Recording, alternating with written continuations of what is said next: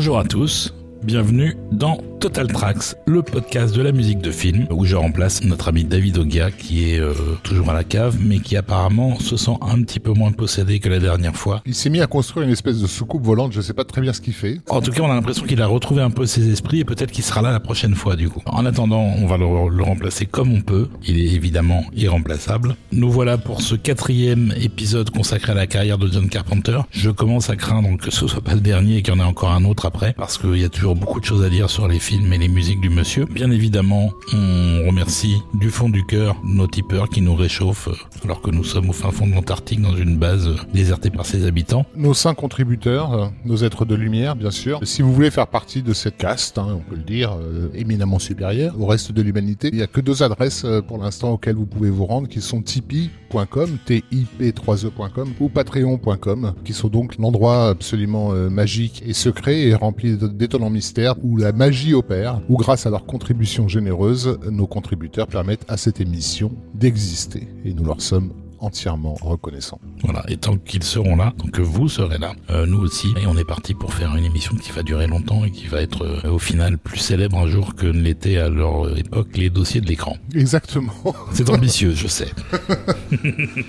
on est content de voir que euh, au bout de presque 100 épisodes, Total Track s'est un petit peu installé auprès de, on va dire, d'un public qui dépasse le cadre des collectionneurs de musique de film hein, pour toucher aux gens qui s'intéressent un peu à la musique de film. Olivier et moi avons récemment été invités euh, dans une émission très généreuse qui s'appelle euh, Dans le Tempo, où on a eu une discussion euh, avec Salman et Daz, les deux animateurs, pendant 2h20 pour faire un panorama de la musique de film sur un siècle. Oui, puis une vraie discussion à bâton rompu. Ouais. Sans aucune limite, sans aucune censure. C'était très sympa. Vous pouvez retrouver cette émission dont le titre est de Camille Saint-Saëns à Hans Zimmer, un siècle de musique de film. Vous la trouvez sur YouTube, vous la trouvez également en podcast sur les plateformes habituelles. On vous invite à aller, à aller écouter ça. C'était un chouette moment et on les salue et on voit régulièrement au fil des semaines euh, ben, de nouveaux contributeurs apparaître, euh, se manifester, euh, des gens qui commencent à nous partager aussi plus généreusement sur les réseaux sociaux parce que ça, c'est un véritable impact, le partage, hein, mine de rien. Chacun à son humble niveau fait découvrir Total Tracks à une ou deux personnes et nous, on voit clairement le, le résultat dans les semaines qui suivent. Donc merci beaucoup à tous ceux qui partagent l'émission. Merci à tous. On est là pour parler de Carpenter, on va y aller direct. Oui. Je viens de chausser mes lunettes de soleil. Rafik a toujours une tête de Rafik. Est-ce que ça marcherait si j'allais faire ça sur la tête de David? Je vais aller voir tout à l'heure, je vous dirai. Donc on s'est arrêté la, la précédente émission avec ce qui est peut-être le film le plus dépressif et le plus noir de toute la carrière de Carpenter, qui est Prince des Ténèbres, qui euh, moi je tiens pour être un des plus grands films d'horreur des années 80, vraiment euh, très très haut dans, la liste. Peut-être euh, au coude à coude, je sais pas moi, avec l'échelle de Jacob d'Adrian Lyne, qui était aussi un autre, un autre choc que j'ai vécu à cette époque-là. Mais en tout cas un film absolument glaçant qui reflétait bien l'intense dépression que Carpenter a connue. Définitivement, les portes des, des majors hollywoodiennes se sont fermées à lui après euh, l'échec absolument injuste des aventures de Jack Burton. Mais après cette descente aux enfers, qui avait lieu en 1987, voilà, on passe à 1988 et on passe à un Carpenter qui maintenant en a marre et veut en découdre. Et The Leave est peut-être le film le plus énervé de toute la carrière de Carpenter.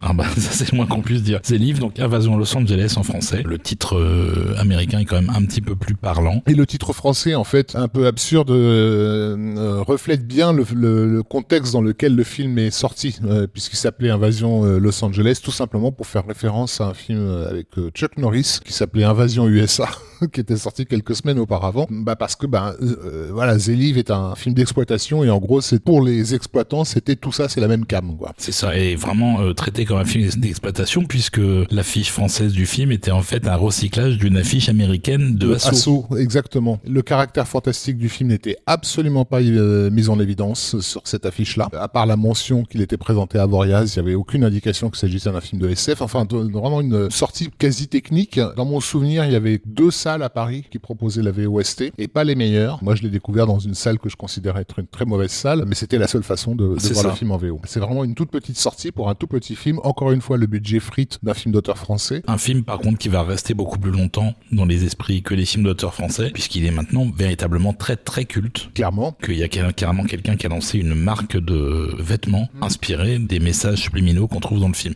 On va en reparler. Donc Leaf c'est basé sur une nouvelle de 1963 qui s'appelait 8 O'Clock in the Morning euh, écrite par Ray Nelson. Et ça raconte l'histoire d'un un, un, manuel, un ouvrier qui cherche là où il peut trouver du travail dans un pays qui a vraiment une crise économique importante. C'est très difficile de vivre, de survivre dans ces États-Unis-là. Il va découvrir un peu par hasard avec des lunettes de soleil qu'il a trouvées que, en fait, la Terre est dirigée par des aliens qui ont pris le pouvoir et avec ces lunettes, il va, il va voir que les aliens, évidemment, n'ont pas un visage humain mais qu'il y a aussi des messages subliminaux qui sont partout placardés en ville, euh, diffusés à la télé, etc. Et qui se chargent en gros de, de rendre esclave en fait toute l'humanité en lui donnant des ordres. Euh, donc euh, obéissez, reproduisez-vous, consommez, etc.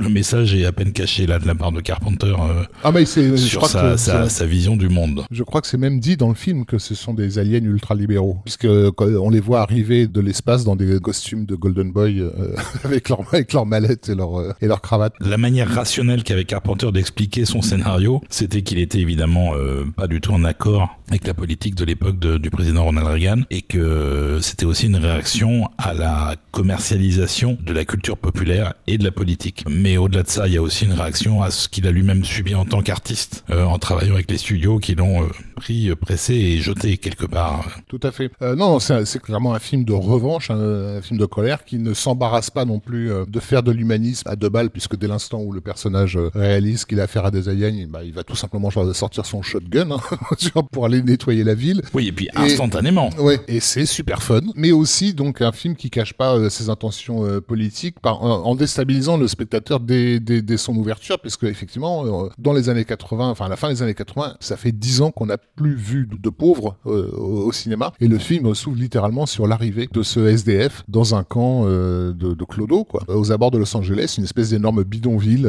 qui aborde la ville et qui d'ailleurs est un véritable bidonville puisque la moitié des figurants de cette séquence sont de véritables euh, SDF. Même le comédien qui a été casté, euh, le catcheur Roddy Piper, est quelqu'un qui a connu euh, cette vie d'errance à une époque. Oui, et puis il, le porte sur lui en fait. C'est un, sacré costaud, mais on sent qu'il a un poids sur les épaules qui porte un peu toute la, tous les malheurs du monde quelque part avec une certaine placidité, mais ça pèse quand même. Mais Roddy Piper a été très très fier de ce rôle-là en fait. Il était très très fier de rendre justice finalement à des gens qu'il avait véritablement fréquenté à une période compliquée de sa vie. Donc du coup, Carpenter euh, continue d'explorer musicalement des idiomes qui sont proches de lui. Donc on avait euh, le rock de manière un peu plus marquée déjà dans Jack Burton. Et là, on va aller plutôt dans le blues avec le générique de début. Et ce générique, avant que le morceau débute, pour le resituer à ceux qui n'ont pas vu le film, il est véritablement fait sur un modèle de western. C'est vraiment l'arrivée de l'étranger en ville, voilà, avec avec le train qui passe au premier plan, euh, avec le, le, grand cinémascope qui le qui le cadre dans sa démarche, qui va nous mener justement jusqu'à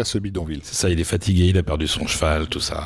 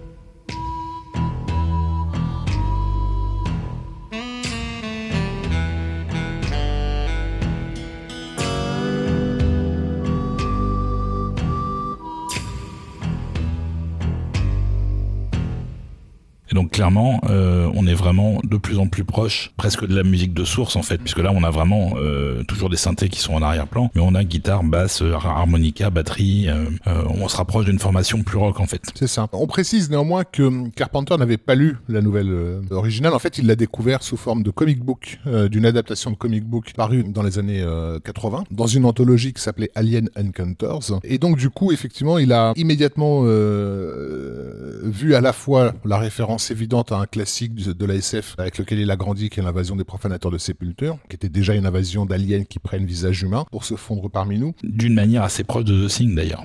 Mais également un autre thriller euh, célèbre qui s'appelle Dead on Arrival, dans lequel un personnage est hypnotisé en fait et réalise quelque chose de concernant une fois que cette hypnose a eu lieu. Parce qu'en fait, dans la nouvelle originale, le personnage était hypnotisé, c'est à travers l'hypnose qu'il voyait les aliens. Le coup de génie de Carpenter, ça va être effectivement de trouver un équivalent cinégénique, et c'est là où euh, intervient cette paire de lunettes qui en fait, dans le film, on, on réalise qu'il y a une forme de groupe de résistance qui s'est créé, c'est-à-dire de gens qui sont au courant de l'existence de ces aliens, qui tentent de communiquer aux autres humains en piratant les canaux euh, télévisuels. Un peu à la manière de ce qu'on avait dans Prince des Ténèbres d'ailleurs, avec les messages du futur. Et d'ailleurs, il y a un truc très intéressant, c'est lorsque la télévision est perturbée par ces programmes pirates, les spectateurs se plaignent de mal de crâne. C'est-à-dire qu'en fait, dès l'instant où le voile de l'hypnose commence à, à se déchirer, puisqu'en gros, ils sont complètement abrutis par la publicité, par la télévision, par informations, etc. Dès l'instant où le réel se montre à eux, sous la forme de ces gens qui tentent de leur communiquer des informations importantes, et ben en fait, le résultat, c'est le mal de crâne. Ils veulent pas savoir, en fait, ils veulent pas entendre. C'est dans un des locaux de ce groupe de résistance que John Dada, le, personnage principal, va découvrir les fameuses lunettes et les chaussées et en arriver à, à la conclusion que, ben, en fait, ils disent vrai, euh, on est vraiment envahi par des aliens. Mais là où le film est vachement intéressant, et ça non plus, c'était pas dans la nouvelle, c'est la grande difficulté que va avoir Nada à convaincre les autres, en fait, de l'existence de, de ces aliens.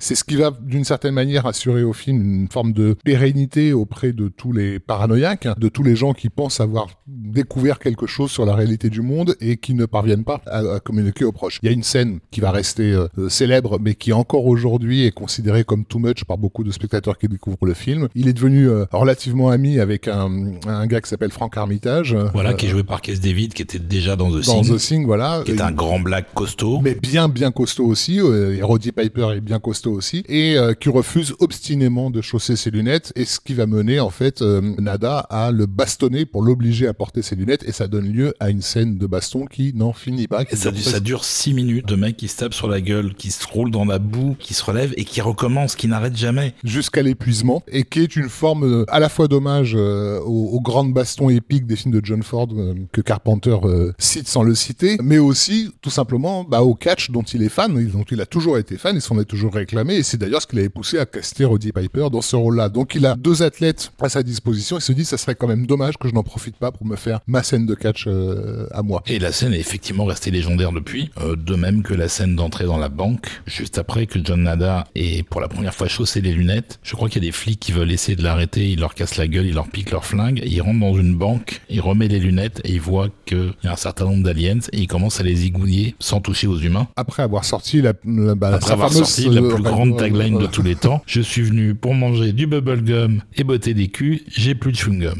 Donc c'est un film, vous l'avez compris, totalement comic book, complètement assumé, avec un message politique qui refuse obstinément d'être euh, subtil. Qui refuse d'être dévoyé en fait. Là, on, on fait pas dans la dentelle. on, on garde la pureté du message de départ et, et on n'en déviera pas jamais à aucun moment dans le film. C'est assez une- basique à ce niveau-là, mais totalement basique. ça marche très très bien pour ça justement. Et il y a une, effectivement une véritable jouissance euh, de- du spectateur à, à assister au massacre de ces saloperies d'aliens euh, qui font de l'humanité ses esclaves. Voilà, sachant qu'on vous disait euh, dans l'épisode précédent à quel point Prince des Ténèbres a été inspiré par la dépression de Carpenter, et d'une autre manière, euh, Invasion Los Angeles également, puisque Carpenter, qui ne regardait plus la télé depuis des années, a recommencé à regarder la télé, et il le disait après en interview, il disait j'ai recommencé à regarder la télé, et j'ai découvert que tout ce qu'on voyait, absolument tout, et n'était destiné qu'à une chose, c'est à nous vendre quelque chose, que ce soit un programme politique ou des objets ou, euh, ou des concepts, tout était en fait commercialisation d'absolument tout ce qu'il y avait à l'image. Et donc euh, le seul objectif c'était de prendre l'argent euh, du couillon qui regarde la télé en fait. Ça l'a un petit peu révolté et du coup il a fait ce film. Et puis il y a aussi une autre référence un peu plus subtile dans le film, un autre amour de, de Carpenter qui est donc l'œuvre de Lovecraft. L'horreur cosmique que Lovecraft a développée dans son œuvre, elle a beaucoup à voir avec l'idée que l'hum- l'humanité tout entière ne réalise pas qu'elle est sous l'emprise d'une dimension parallèle. Et d'une certaine façon, The Livre fonctionne sur ce principe puisque dès l'instant où il chausse les lunettes, c'est comme s'il avait ouvert les pages du Necronomicon. Il découvre effectivement cette réalité qui a toujours été là, qui nous est invisible et qui ne nous veut pas du bien. Et c'est une des raisons d'ailleurs pour lesquelles il va signer le script d'une pseudonyme de Frank Armitage, la reprise d'un personnage qui s'appelait Henry Armitage dans euh, Dunwich Horror de Lovecraft. Voilà, sachant que le rôle a été écrit spécifiquement pour Keith David en tête. Il n'avait pas pensé à un autre acteur que lui. Donc on va s'écouter un deuxième morceau. J'ajouterai d'ailleurs, peut-être que c'est le titre du morceau qui m'y fait penser, peut-être pas. Mais quelque part, c'est le final du film, avec encore une fin à la Carpenter qui est particulièrement marquante, disons très grinçante et assez drôle. Le morceau s'appelle Wake Up et quelque part, ça annonce un peu le final du premier Matrix, où on a finalement un message assez similaire qui est envoyé au public. Réveillez-vous, ouvrez les yeux.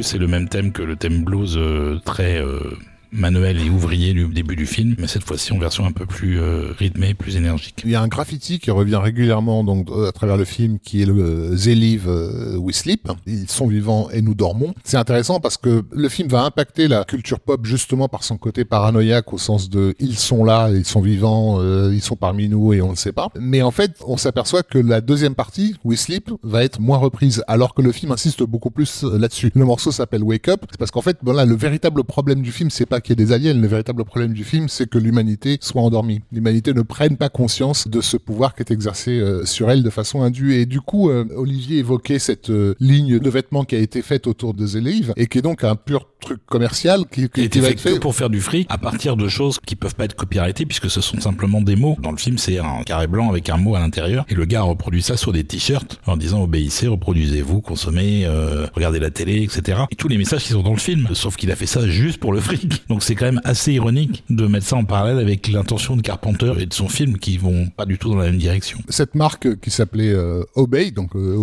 créée par euh, Shepard Fairley. Fairley, c'est lui qui quelques années après va designer le poster de campagne euh, devenu célèbre de Barack Obama qui s'appelle euh, Hope, mais en utilisant des gammes de couleurs qui étaient proches de celles de, la marque Obey. Et du coup, voilà, les internautes étant ce qu'ils sont, bah, ils vont transformer le poster d'Obama en alien de Invasion Los Angeles avec Hope écrit en, dessous. Quoi. Le film est devenu peut-être le plus célèbre trope politique euh, sur Internet qui peut servir indifféremment les mouvements de droite comme de gauche. Enfin, dès l'instant où on soupçonne que le monde est sous le contrôle, sous la coupe de la finance d'un côté ou euh, des francs-maçons de l'autre, bah, il suffit simplement de, jouer sur cette image de, du mec qui chausse ses lunettes et qui finit par les voir euh, là où d'habitude on les voit pas. Et Carpenter est du coup euh, très très réservé par rapport à ses engagements politiques. Il a quand même été obligé à un moment donné d'intervenir pour calmer un peu le jeu que ça commençait parfois à, virer un peu dans le n'importe quoi, l'utilisation abusive de l'imagerie d'invasion Los Angeles. Mais c'est vrai qu'il a toujours dit, clairement en tout cas à l'époque où il a fait le film, que c'était en réaction à l'ultralibéralisme sauvage que les années Reagan avaient installé aux États-Unis. Voilà, et puis euh, bah, le film reste euh, clairement dans les mémoires. Euh, c'est pas mal pour un petit film à 3 millions, qui d'ailleurs va également bien marcher comme Prince des Ténèbres, puisqu'il va en rapporter 13 sur le territoire américain. Et ces deux films-là cumulés suffisent pour qu'on lui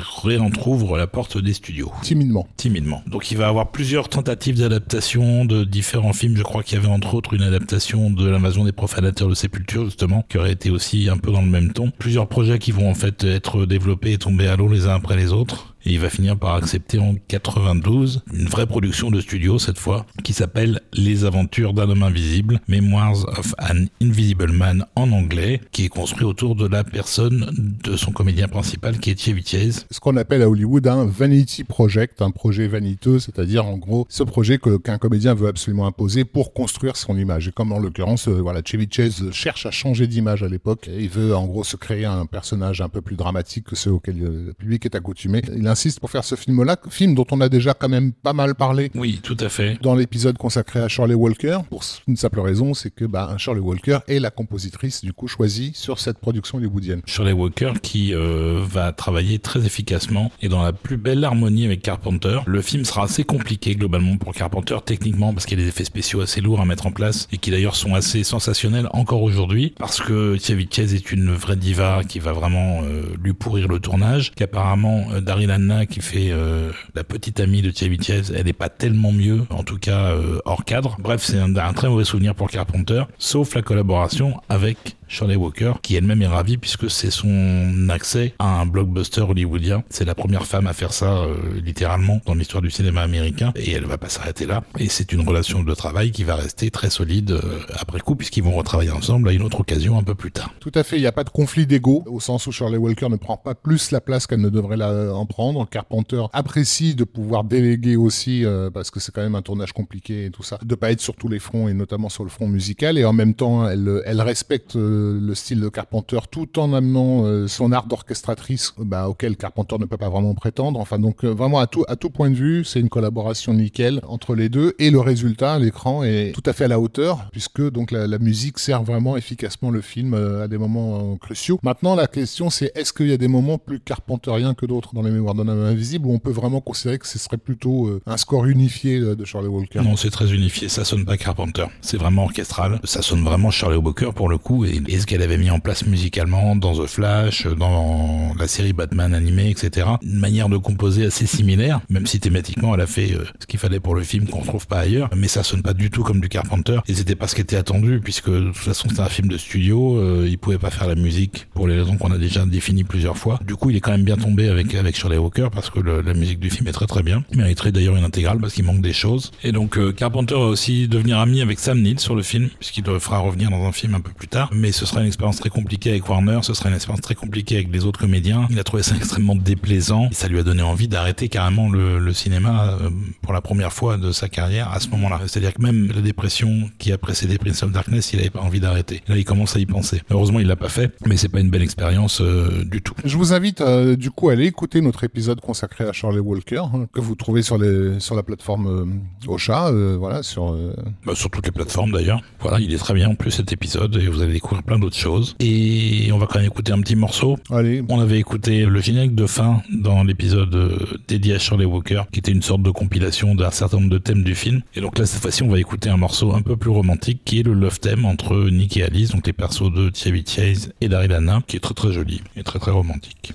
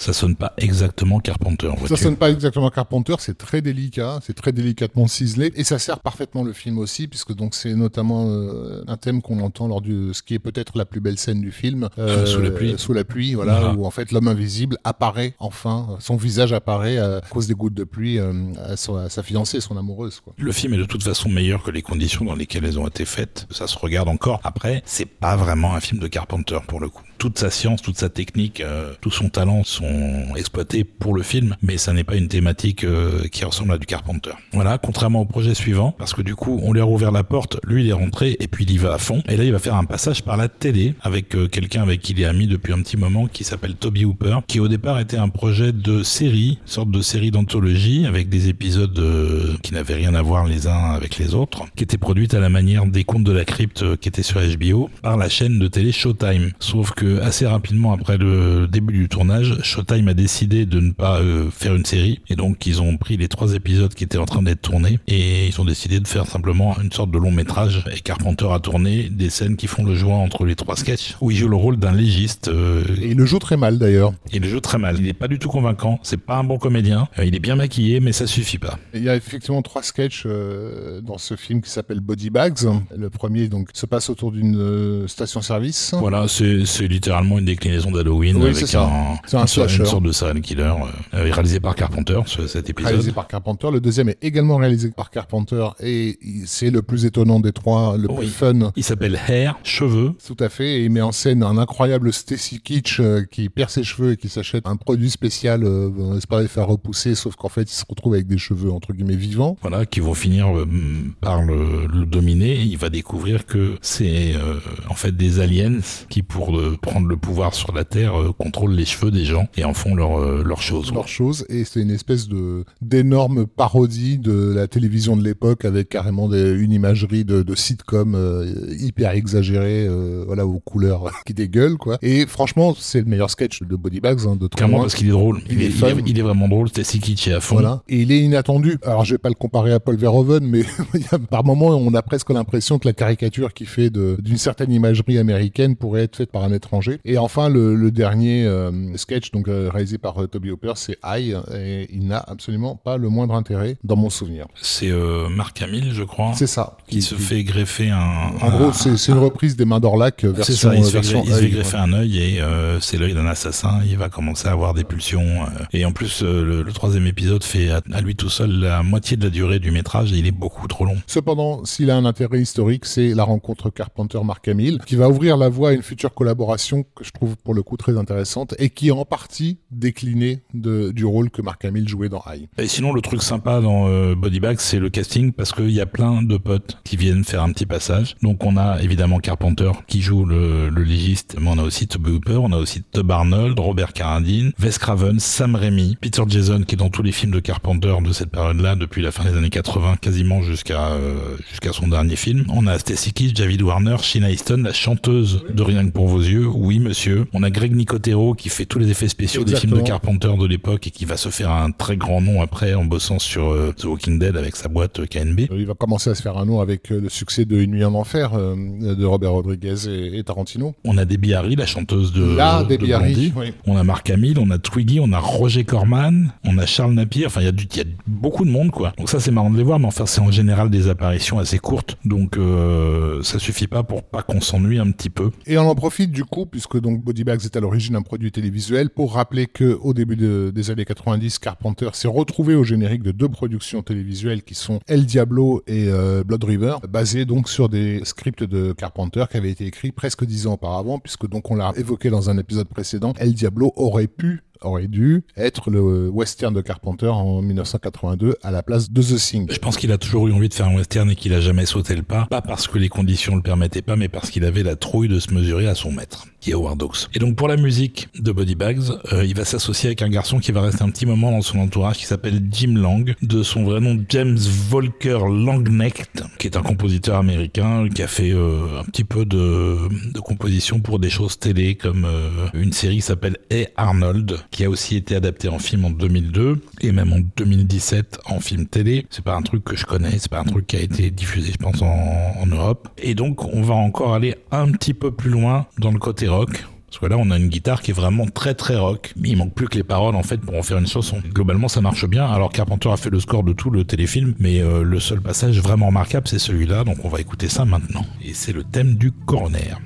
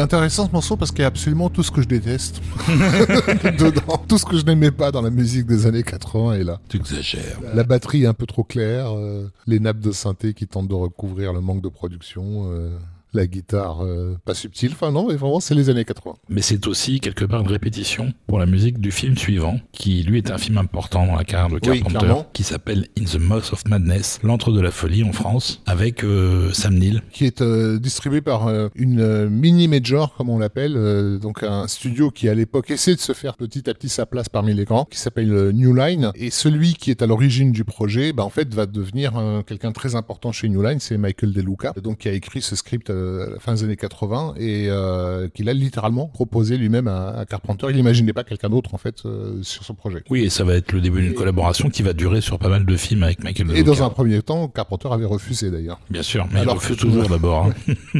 alors que tout avait été conçu vraiment pour le séduire. C'est vraiment son univers. Et du coup, il, euh, un des succès de New Line à l'époque, c'était l'adaptation de Stephen King, euh, Cimetière, qui avait été confié à Marie Lambert et qui est un film d'ailleurs assez remarquable, hein, bien qu'un peu oublié, je trouve aujourd'hui. Bah, à un moment donné, il a été question que Marie Lambert euh, réalise l'entre de la folie. Et finalement, bon, bah, du coup, euh, Carpenter s'est quand même résigné, on va dire, à faire ça. Alors peut-être parce que ça lui ressemblait trop. Je sais pas exactement ce qui a fait en sorte qu'il avait mis de la distance euh, au départ, parce que vraiment tout le principe de l'entre de la folie tourne autour de Lovecraft, qui est bah, en gros bah, l'idole absolue de Carpenter, puisque donc le film raconte l'histoire de la disparition mystérieuse d'un écrivain ultra populaire.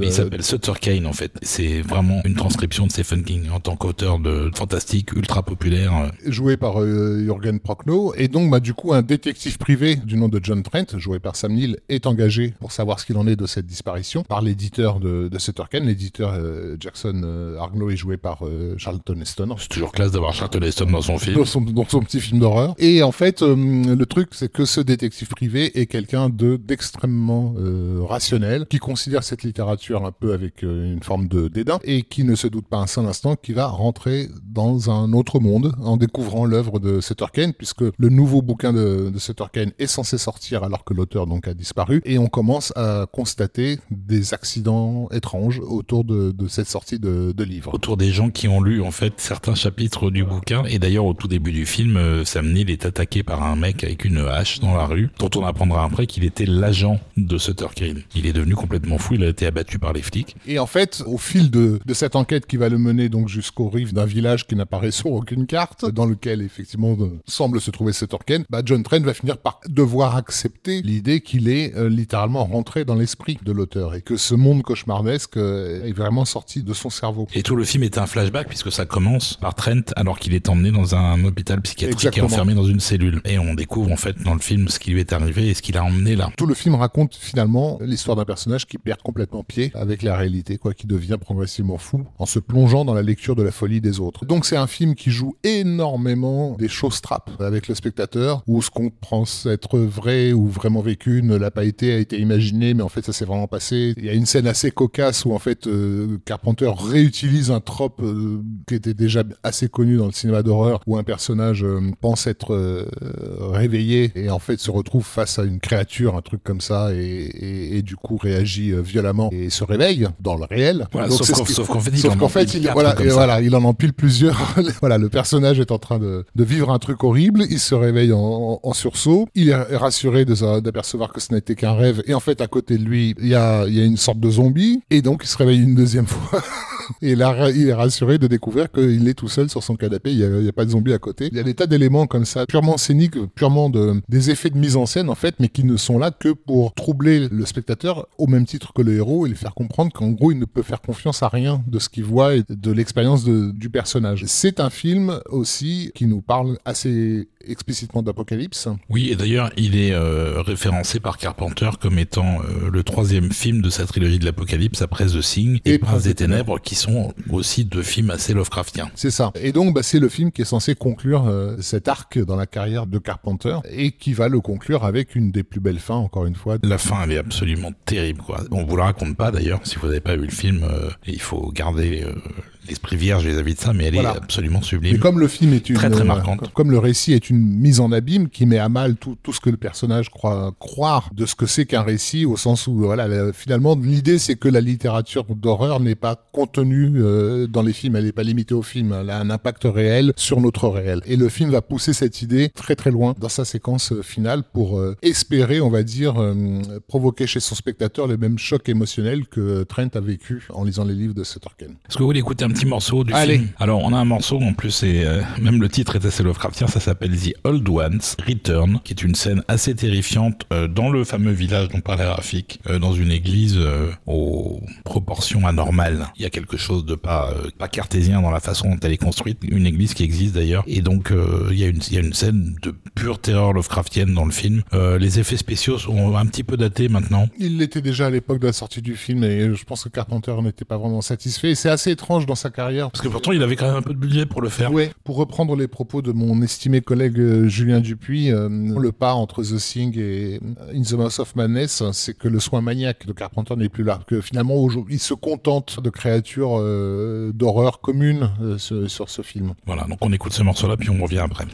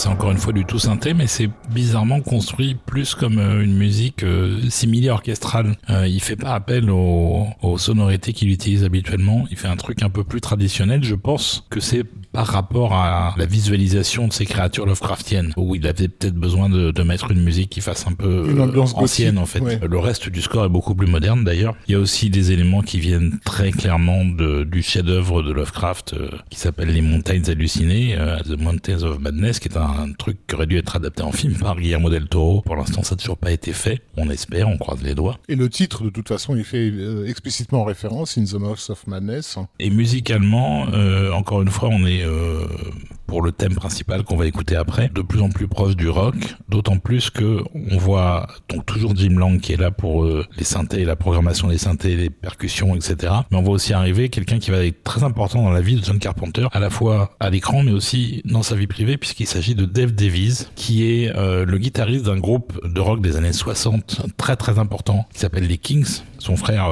Ray Davies était le chanteur du groupe et Dave Davies il va être donc le guitariste pendant toute la durée de vie du groupe jusqu'à la fin des années 90, je crois. Il va aussi faire une carrière solo et il va devenir très ami avec John Carpenter à tel point que euh, il sera le parrain de son fils. Donc c'est pas rien. Euh, et on reparlera d'ailleurs du fils de Carpenter et du fils de Dave Davies après, un petit peu plus tard, je pense dans le prochain épisode. Mais en tout cas, c'est la première euh, intervention de Dave Davies dans un score de Carpenter, mais ce sera pas la dernière. Alors malheureusement, malgré, je trouve, des efforts consentis par New Line, le film ne va pas fonctionner comme il aurait dû fonctionner. Non, il va pas perdre d'argent non plus. Ce sera à peu près neutre en fait. Ouais, mais euh, considérant la, la longévité euh, du film et la- la- l'appréciation dont il bénéficie aujourd'hui, en fait, parce que c'est vraiment devenu pour le coup un film euh, extrêmement apprécié des amateurs euh, de films d'horreur. Alors horreur pas au sens sanglant du terme, mais au sens de inquiétant et déstabilisant, parce que c'est vraiment ça. C'est là où le film est très fort, c'est justement dans cette mise en abîme du spectateur, où tout d'un coup, en tant que spectateur, tu sais plus trop si ce que tu es en train de regarder va pas avoir des conséquences bien concrètes sur ton réel. Quoi. Oui, en fait, le film est très exigeant vis-à-vis du spectateur. Ça se regarde pas comme un film d'exploitation pour le coup. C'est euh, quelque chose qui a besoin d'être euh, analysé. Il faut prendre du recul. euh, il faut avoir une certaine connaissance de l'écriture fantastique, qui est un truc que Carpenter maîtrise euh, à la perfection, mais qui pousse encore un petit peu plus loin. C'est pour ça que c'est vraiment pas un film pour le quidam normal. Moi, j'ai un souvenir assez vif de la projection du film, qui n'a pas non plus été distribué dans beaucoup de salles quand il est sorti en France. Et on est allé avec Stéphanie voir le film. On était 10 dans la salle. Quand on est sorti, on n'était plus que nous deux. Tout le monde était parti en cours de projection. Et moi, c'est pas compliqué, je l'ai vu dans la même salle que là où j'avais vu Invasion Los Angeles euh, quelques années plus tard. Donc, euh, et à l'époque, on commençait à euh, s'habituer au laserdisc. Et euh, ma, ma réflexion à la fin du film, c'était euh, vivement qu'il sorte en laserdisc, que je puisse le voir dans de bonnes conditions. Et clairement, ça commence à être euh, un peu difficile pour Carpenter de voir que chacun de ses films est rejeté par le public. euh, et même si ces films sont devenus cultes après coup, des années après, c'est trop tard en C'est fait. trop tard. On s'écoute ce morceau. On s'écoute ce morceau qui est donc le générique de début, qui est illustré à l'image par euh, des rotatives qui impriment l'avant-dernier roman de Sutter Kane. Avant qu'une ambulance ne vienne déposer le héros Voilà. John Trent dans un hôpital psychiatrique.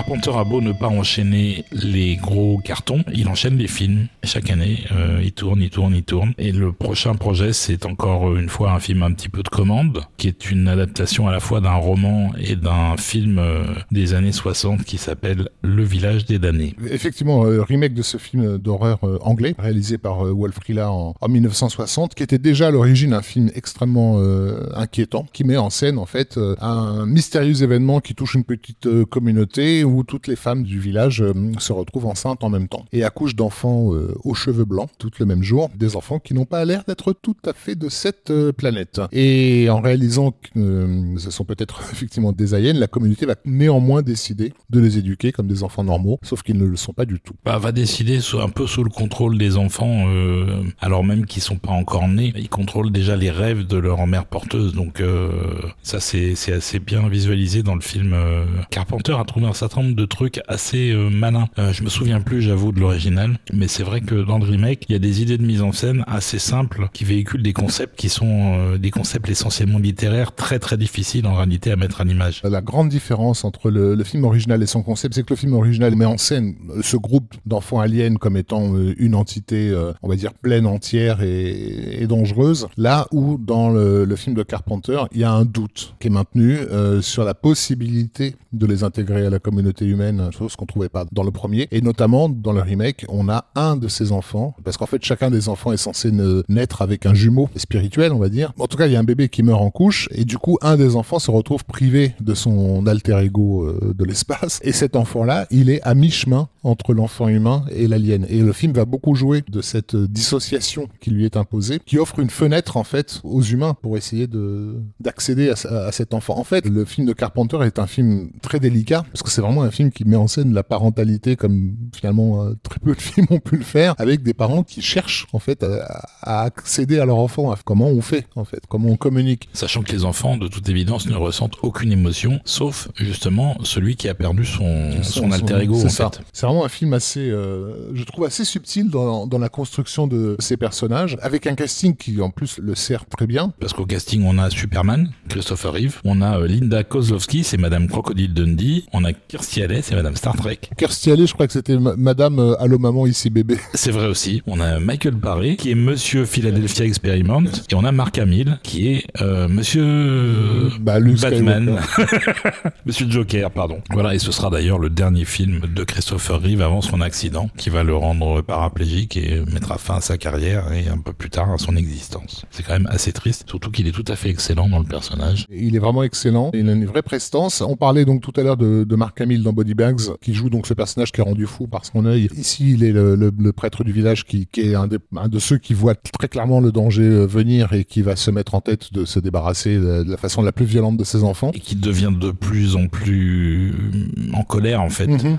de plus en plus euh, borderline. Clairement borderline. et, Euh, euh, Sauf que les enfants ont tout pouvoir sur les adultes puisqu'ils ont euh, une capacité télépathique qui est pratiquement impossible à arrêter. Et on a carrément cette scène où il menace les enfants avec un shotgun, quoi. Donc, voir un prêtre joué par Mark Hamill en train de pointer son shotgun sur des gamins, c'est une image qu'on ne peut voir que dans un film de Carpenter. Avant de mettre le shotgun sous son menton et de se tirer une balle euh, parce qu'il a perdu le contrôle. C'est ça. On est évidemment dans le film d'exploitation, puisqu'on est clairement dans le sillage de l'invasion des profanateurs de sépulture, qui reste hein, la référence de toute façon indétrônable, on va dire d'invasion douce, alien, quoi. 12, faut le dire vite parce que D'infi- non, mais ça, ça commence par euh, la, la, la femme de Christopher Reeve qui euh, se met la main dans un, une marmite d'eau bouillante contrainte par sa fille de deux ans, juste par le pouvoir de la pensée de la gamine en fait. C'est assez terrifiant. Il y en a une qui s'immole par le feu. Enfin, les morts sont assez moches et assez sales en fait dans le film. Mais quand je disais que c'est un film délicat, c'est qu'il y a plein de séquences qui auraient pu être graveleuses entre les mains d'autres et il trouve vraiment des façons de les filmer euh, avec la bonne distance humaine et je pense notamment au suicide de la femme de Christopher Reeves au début du film. Tout à est- fait. C'est parfait la façon avec laquelle C'est très délicat. C'est extrêmement délicat. Ouais. ouais. Voilà, c'est un film comme on en fait clairement plus dans les années 90, notamment dans la façon avec laquelle il met en scène cette petite communauté, la façon avec laquelle il s'attache aux personnages, à leurs problématiques, à- aux non-dits aussi, puisque ben euh, au moment où toutes ces femmes tombent enceintes, euh, un des personnages euh, qui réalise qu'il n'a pas fait l'amour à, à sa femme depuis deux ans, Parce qu'il n'était pas là, en fait. parce qu'il n'était pas Il là et était au que Japon, du coup, je sais plus quoi. Ça crée des, des complications. Et puis alors, il y a aussi une scène très très marquante qui est la scène du blackout au début, au début, voilà, parce qui que va, donc qui va mener à ce que les femmes soient toutes enceintes. La fécondation se fait effectivement alors que tout, tout le village est endormi, on va dire. Voilà, tout le monde s'endort instantanément. Ce qui est moche, c'est que bah, le mec est en train de faire un barbecue, il tombe sur le barbecue. Le temps que tout le monde se, ré- se réveille, il va se passer deux heures et, euh, Et il bah, est un peu, un peu, un peu bien, il- bien à point. Il, il est un peu cuit, ouais. Ça, c'est quelques choqueurs, effectivement, quelques effets euh, qui parsèment le, le film. Et donc, au niveau que de la Jack musique, Carpenter se fait plaisir en fait. Ouais. Et d'ailleurs, euh, je pense que c'est la raison pour laquelle il a accepté de faire le film, c'est qu'il avait vu l'original quand il avait 12 ans, il avait été très très marqué par le film, et il avait aussi eu son premier coup de cœur pour une actrice. Il était tombé amoureux d'une des gamines qui joue dans le film, et du coup ça lui est resté en fait. Et il se disait, quand il avait 12 ans, quand il voyait cette gamine aux cheveux blancs, euh, qu'il voulait bien qu'elle le prenne et qu'elle l'oblige à faire ce qu'elle voulait qu'il fasse. Il était d'accord en fait. Donc euh, du coup il a fait le film, puis en plus il a fait le film chez lui. Euh, il l'a tourné peu ou prou là où il a tourné The Fog, et il habite à côté. Oui en tout cas il habitait à côté à l'époque. Donc c'était un peu euh, une manière de tourner chez lui, il rentrait chez lui le soir. euh, c'était très inhabituel, il tournait toujours dans des endroits un peu éloignés. Le film a un côté familial auquel répond la situation de Carpenter qui était vraiment euh, dans son coin. Après euh, il dira qu'il n'était pas non plus passionné par le sujet parce que c'était un truc contractuel, c'était un film de commande, c'était pas son projet, mais bon il l'a quand même fait avec soin. C'est pas un Carpenter majeur, clairement pas, mais c'est pas un mauvais film non. Ah non, non, c'est clairement pas un mauvais film. Franchement, c'est encore une fois, euh, il y, a, y a une ambiance. euh, Alors, c'est vrai que c'est une ambiance douce, calme. C'est pas un choqueur, c'est pas un gros film d'horreur euh, qui en met plein la vue. Mais une fois qu'on a accepté de s'installer dans son récit, je dirais qu'on y est presque confortable. En fait, mal- malgré les moments de tension, de peur et tout ça, il y a quelque chose de, ne serait-ce que par le, la vérité des sentiments euh, qui sont exprimés de- par ces personnages tout au long du film, parce que vraiment, comme certaines de ces mères essayent, on va dire, d'amener à ses enfants une part d'humanité, bah du coup, le film est baigné par ça, et ça fonctionne tellement bien, je trouve, que il y a un moment où, par la force des choses, le film est quand même obligé de recourir à des effets euh, chocs, et notamment dans son final, lorsque les enfants décident de- d'exprimer la pleine puissance de leur euh, de leur pouvoir, ça veut dire aussi beaucoup d'effets de maquillage, euh, ce genre de choses-là. Oui, parce qu'ils ont les yeux qui changent de couleur, qui passent de l'orange au vert, euh, puis au rouge euh, et au blanc vif, Jusqu'à ce que quand je- ils utilisent voilà. leur pouvoir télépathique. jusqu'à ce que leur crâne finisse par devenir quasi luminescent Oui, à un moment ça c'est donné. dans, le- dans le final. Et donc euh, voilà, la, la fin est assez euh, tragique pour à peu près tout le monde, sauf pour la mère euh, qui s'enfuit avec le petit gamin aux cheveux blancs qui a montré des prédispositions à l'émotion, même si c'est quand même une fin très ouverte. Très clairement. Alors musicalement, on retrouve Dave Davis et là il est carrément crédité comme co-compositeur du score et ça reste un score essentiellement électronique avec guitare acoustique, guitare électrique, orgue, ce genre de choses, mais il y a aussi quelques musiciens live qui donnent une petite touche en plus et le thème qu'on va entendre c'est la marche des enfants qui est assez peu entendu dans le film. C'est-à-dire qu'il y a une ou deux itérations du thème en version plus soft euh, à peu près au milieu du film, mais euh, la marche n'arrive que dans littéralement le générique de fin en fait. Et c'est un morceau assez long et assez puissant qui ressemble à du Carpenter sans être du Carpenter. Il y a un truc un peu différent de ce qu'il fait d'habitude. Je sais pas si c'est les arrangements ou le fait qu'il y a aussi, il y a aussi un peu de chœur, des choses comme ça. C'est pas du tout du tout du, du, du full symphonique, mais euh, il y a quelque chose un petit peu marginal par rapport à ce qu'il fait habituellement. Donc on va se quitter sur ce morceau? Donc on va se quitter sur ce morceau parce qu'on est déjà euh, au bout de ce quatrième épisode et qu'on en fera un dernier après. Ok, bah écoute, euh, on va remercier nos généreux contributeurs, nos êtres de lumière, hein, qui continuent à, à nous soutenir de- de- depuis toutes ces années et qui vont nous soutenir de longues années encore. Merci à vous. Euh, N'hésitez pas, donc, comme on l'a dit en début d'émission, à partager. Ça aussi, ça a de véritables conséquences et de véritables effets tout à fait bénéfiques sur notre diffusion. La question c'est est-ce que votre lumière, de vous, être de lumière, va suffire à guérir David Ogia qui est toujours dans sa cave? Ouais. Je vais aller voir, je vais chausser mes lunettes de Zélive et aller voir si euh, il a retrouvé figure humaine ou s'il est toujours un petit peu, comment dire, J'ai été, jeté un œil tout à l'heure en passant devant la porte et je sais pas ce qu'il a fait. Il a dessiné des croix sur son pyjama. Bon, bah écoute, euh, bon. David, euh, à très vite. peut-être qu'il est dans le futur et qu'il écoute Total Tracks alors que les épisodes sont pas encore finis.